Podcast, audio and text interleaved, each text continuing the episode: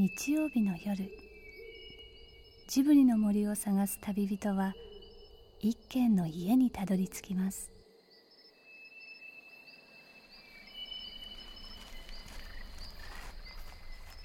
ジブリの森の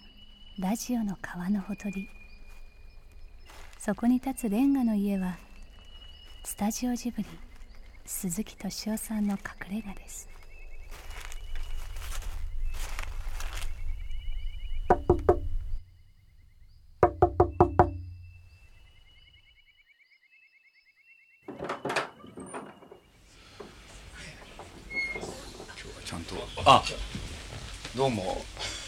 わざわざありがとうございます。ほな 遠いところまで。遠いところ。僕もないですそうですか。これはどういう場所なんですか？一応ね。仕事場ってわけですねね。一応ねだからなんかね、あの考えるのは大概ここでみんなで打ち合わせですうーん。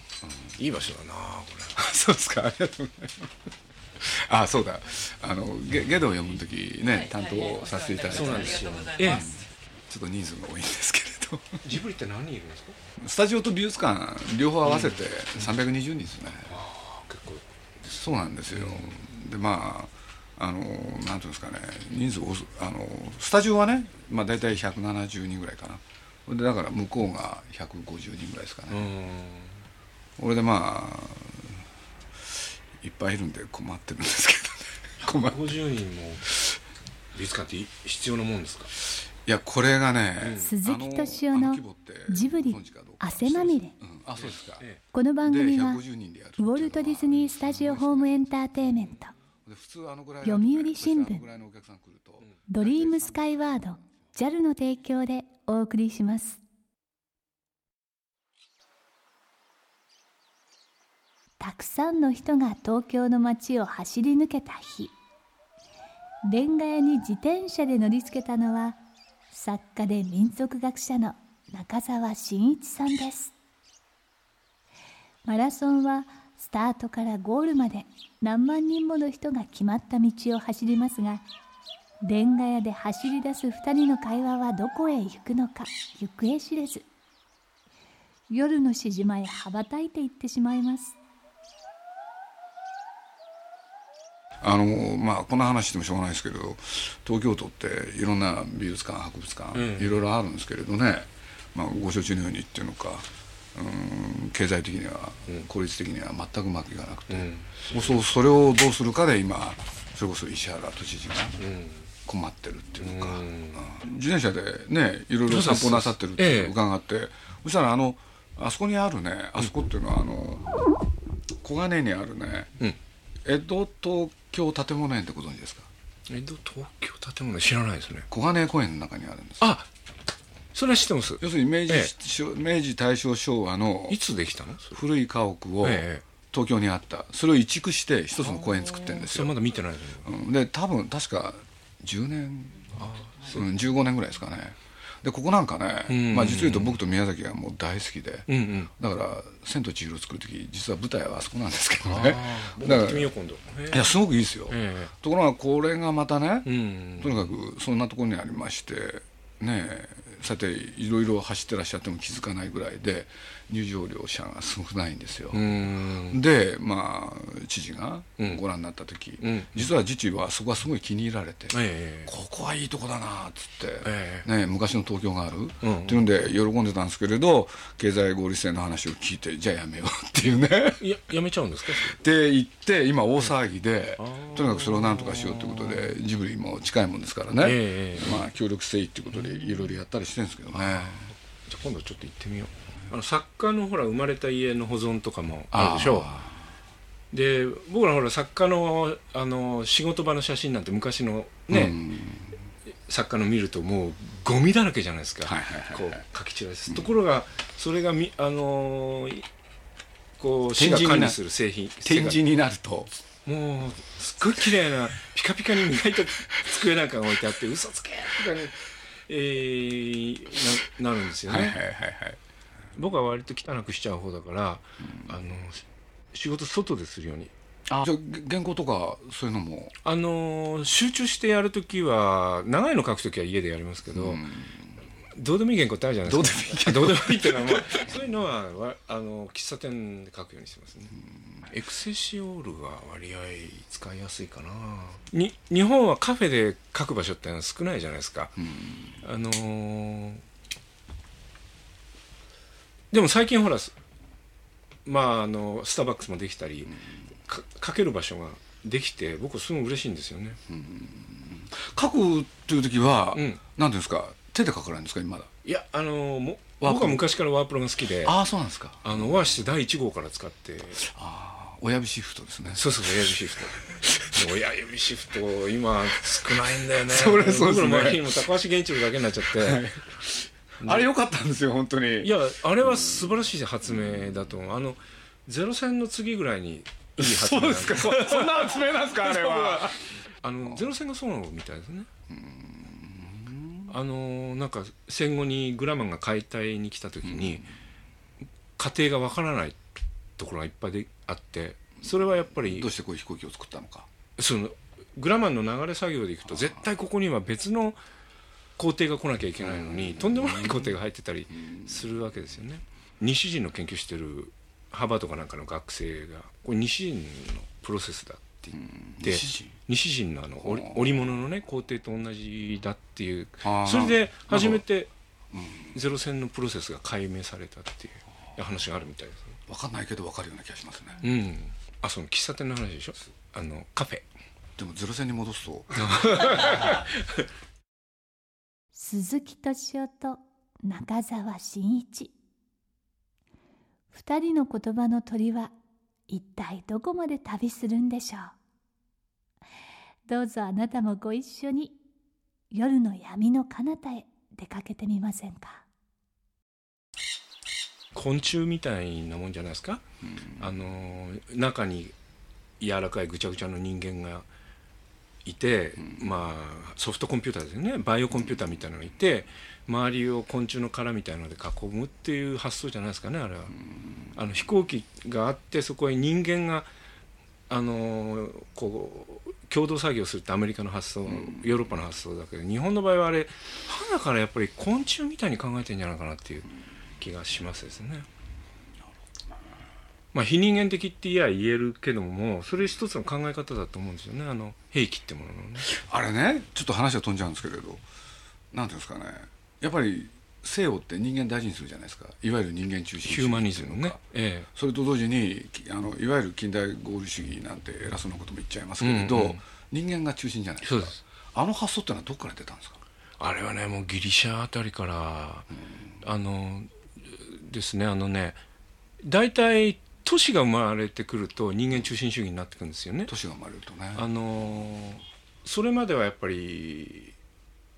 野生動物がいっぱいいて、人間野生動物と関わらなきゃいけないから、動物の生態にもすごい詳しいし、で大体相手のす動物が考えてることに割合重きを置くんですよね。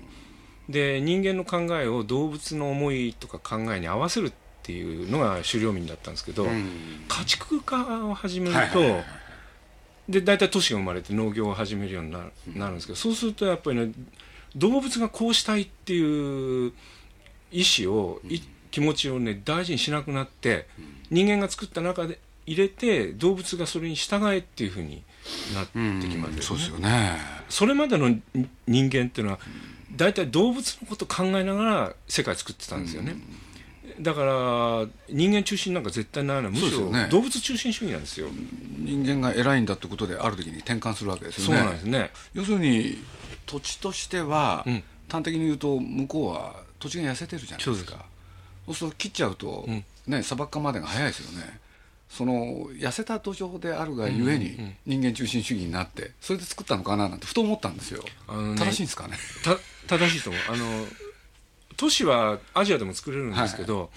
ただあのほらボルブドールとかね、ああいうの見てると分かるけどすぐジャングルに覆われちゃうでしょ、南米のあのマヤなんかもそうだけど、ジャングルが覆っちゃうんですけど、あの都市がそんなに手入れしないでもサステナブル砂漠地帯だとできちゃうんですよね。そうするとどうしてもねやっぱり人間中心主義の思考法って発達してくるようになってきますね。キリスト教っていう宗教だってねまあ僕はまあ全然勉強しないで行っちゃうとそういうことと非常に関係があって、うん、キリスト教あるいはまあ旧約聖書のね、ユダヤ教は神様が人間花から作ってるわけですよね、アジア人なんかは、先祖がみんな動物なんですよね、日本人だってそうで例えば皇室なんかはワニでしょうあれ。あそうなんですあの 豊玉姫、神武天皇の、あのーご先祖なんだけどワニですよね、あのお出産の時はワニになってるし、あとすこの自分の先祖が動物だっていうのは例えば今ヨン様がやってるあの公会堂じゃないけどあの、えっと 韓国の。韓国の王朝っていうのはあれご先祖熊ですからねみんなね、あの動物から生まれて人間と一つながりになってくるんですけど、キリスト教あるいはまあ旧約聖書のね、ユダヤ教はそうじゃないんですよね。あれ神様が人間花から作ってるわけですよね、差別する。差別するんです、だからまあい人間主義っつって、えー言ってるけどもうこれはヒューマニズムって言葉です、でヒューマニズムの悪口言うのってのはちょっとあのー良くないことだって考える人もいるかもしれないけど、ヒューマニズムはこの世界を悪くした根源だと僕は思うな、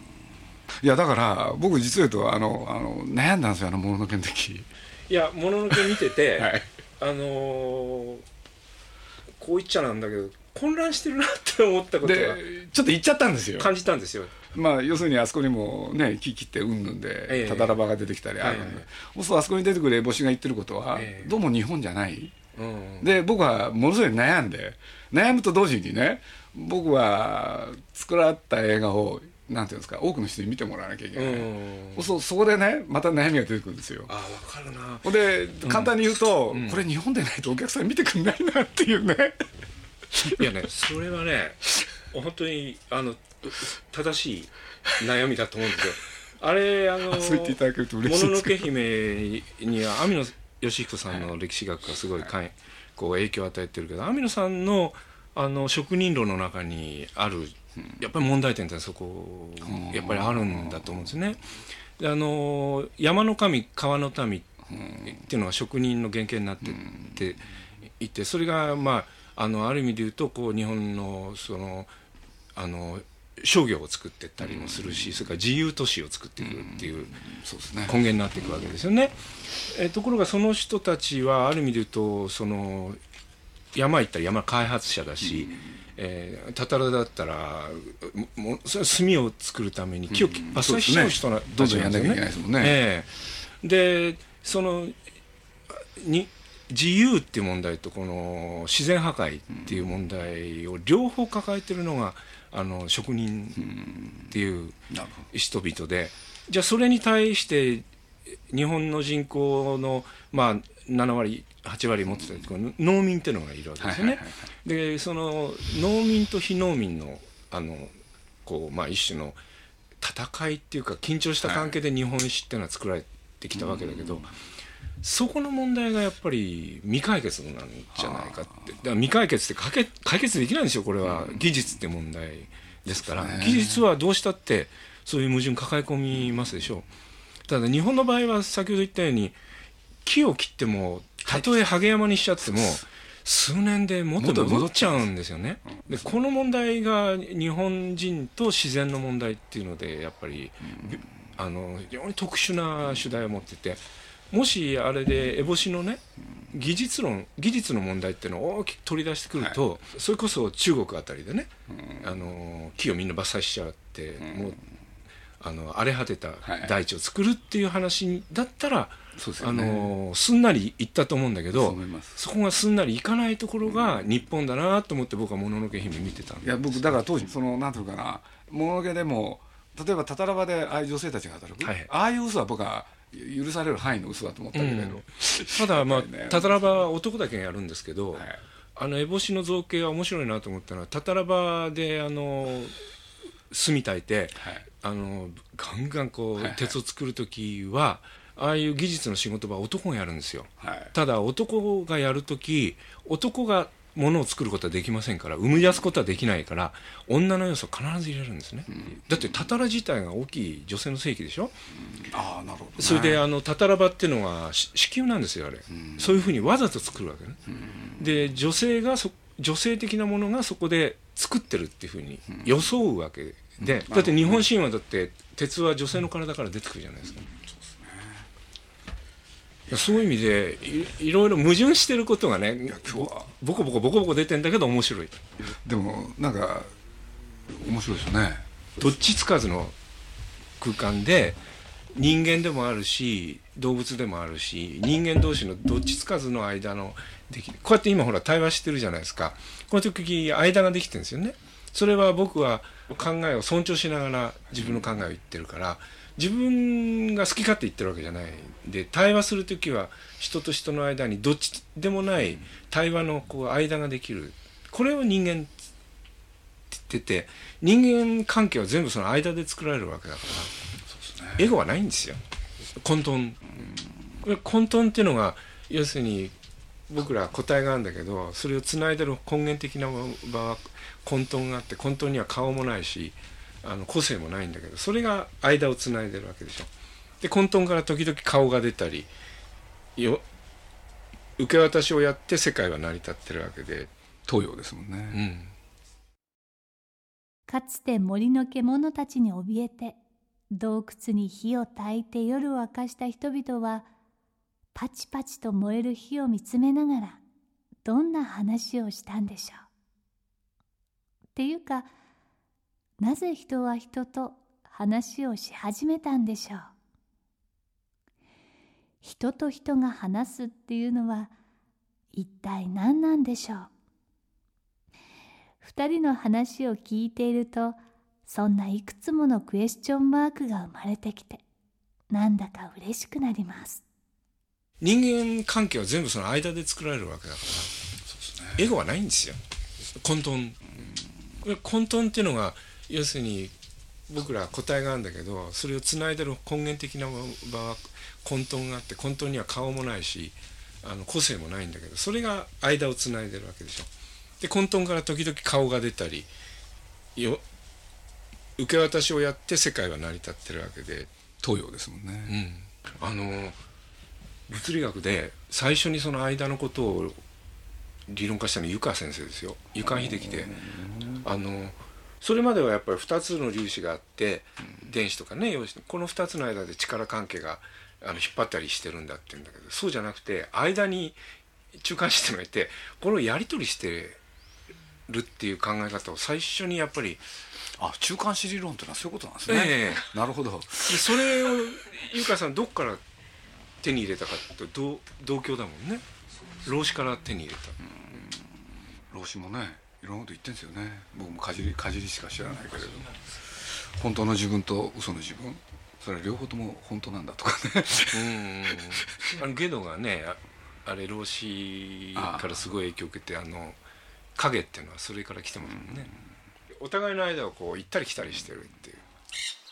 いや宮崎もここへ来てね、まあ、今崖の上のポニョなんて今、ちょうど追い込みの一番大変な時なんですけれどどっかでねまあ彼しょっちゅう言うんですけれどねよくオリジナルとかそういうこと言われて原作者だとかそうじゃなくて自分はいろいろあった話それを受け継いでやってるだけで今度のポニョだってねもうスタートはあの浦島太郎ですからね。あそうなんですか。そうなんですよ。ポニョっていう魚の子が、うん、まあなぜか青旗ジャンプのね瓶今何しろ海も汚れてますから、うんうん、そこへ頭突っ込んじゃってねそこから抜け出せない。それが海岸へこうやってたどって流れ着いてそれを宗介君っていう5歳の男の子がね見つけて助けてあげる、でそれを忘れなかった女の子の話なんですよ。だからまさに浦島太郎ですね始まりは、だからもうそんなのね独創性も何もないんだって自分で言い切ってますけどね宮崎さんの作るお話見ててあの宮崎さんが作ってるっていうのをことは確かなんだけど、もっと普遍的なとこから出てるお話だと思うんですね。でやっぱり物語作者っていうのは本当は最終的にはも名前なくしちゃう。で誰かその神話が語ってる状態を作れたら最高ですよね。ね誰が書いたか分かんないそうなんだ、皆さんなんかもそれに憧れてますね、うん 僕はまあそんなにあのな中澤先生のねあの著書を真面目に読んでこなかったんですけれど 物語もお書きになるんですね。書いたですね、うん。えでまあ実は 何を言いたかったかというとスタジオジブリでね「うん。ね熱風」っていうねまあなんていうんですかね小冊子をね毎月刊行してるわけなんですよ。うん、あそうだね、俺でそこへねまあ物語をね連載してもらうのはどうかなって。だからいろんなことをご存知だしね。それを物語の中に織り交ぜてなんか古代の話を書いてもらうとどうかなって思ったんですよ。し神話っていうのがねどうかなと思ってたんですよね。えああ面白いかもしれない。どうですか？熱風の編集長のタイさんは？なんか。準備させてください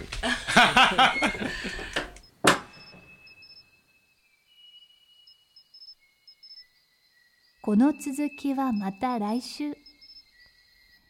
鈴木敏夫のジブリ汗まみれ。今夜の出演はスタジオジブリ鈴木敏夫。作家中澤真一でした。この番組はウォルト・ディズニー・スタジオ・ホーム・エンターテイメント。